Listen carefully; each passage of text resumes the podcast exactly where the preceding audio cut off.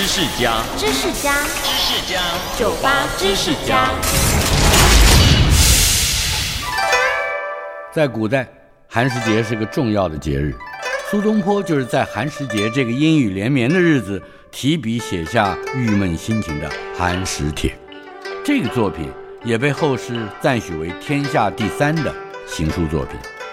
在《寒食帖》当中，可以发现有些字旁边会有四个小黑点，这并不是不小心沾到了墨汁，而是苏东坡做的记号，表示这是个错字。这个字不要了，请大家跳过。我们现在写错字，可以用立可白或橡皮擦涂改擦掉，用电脑更简单，直接按消除键。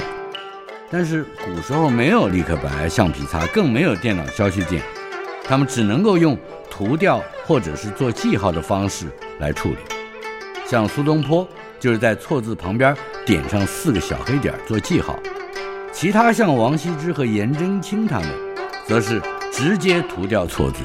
对，就是一坨黑留在那儿。下一回去欣赏这些古时候的书法作品，不妨多留意观察。我是张大春，收听酒吧知识家，让你知识多增加。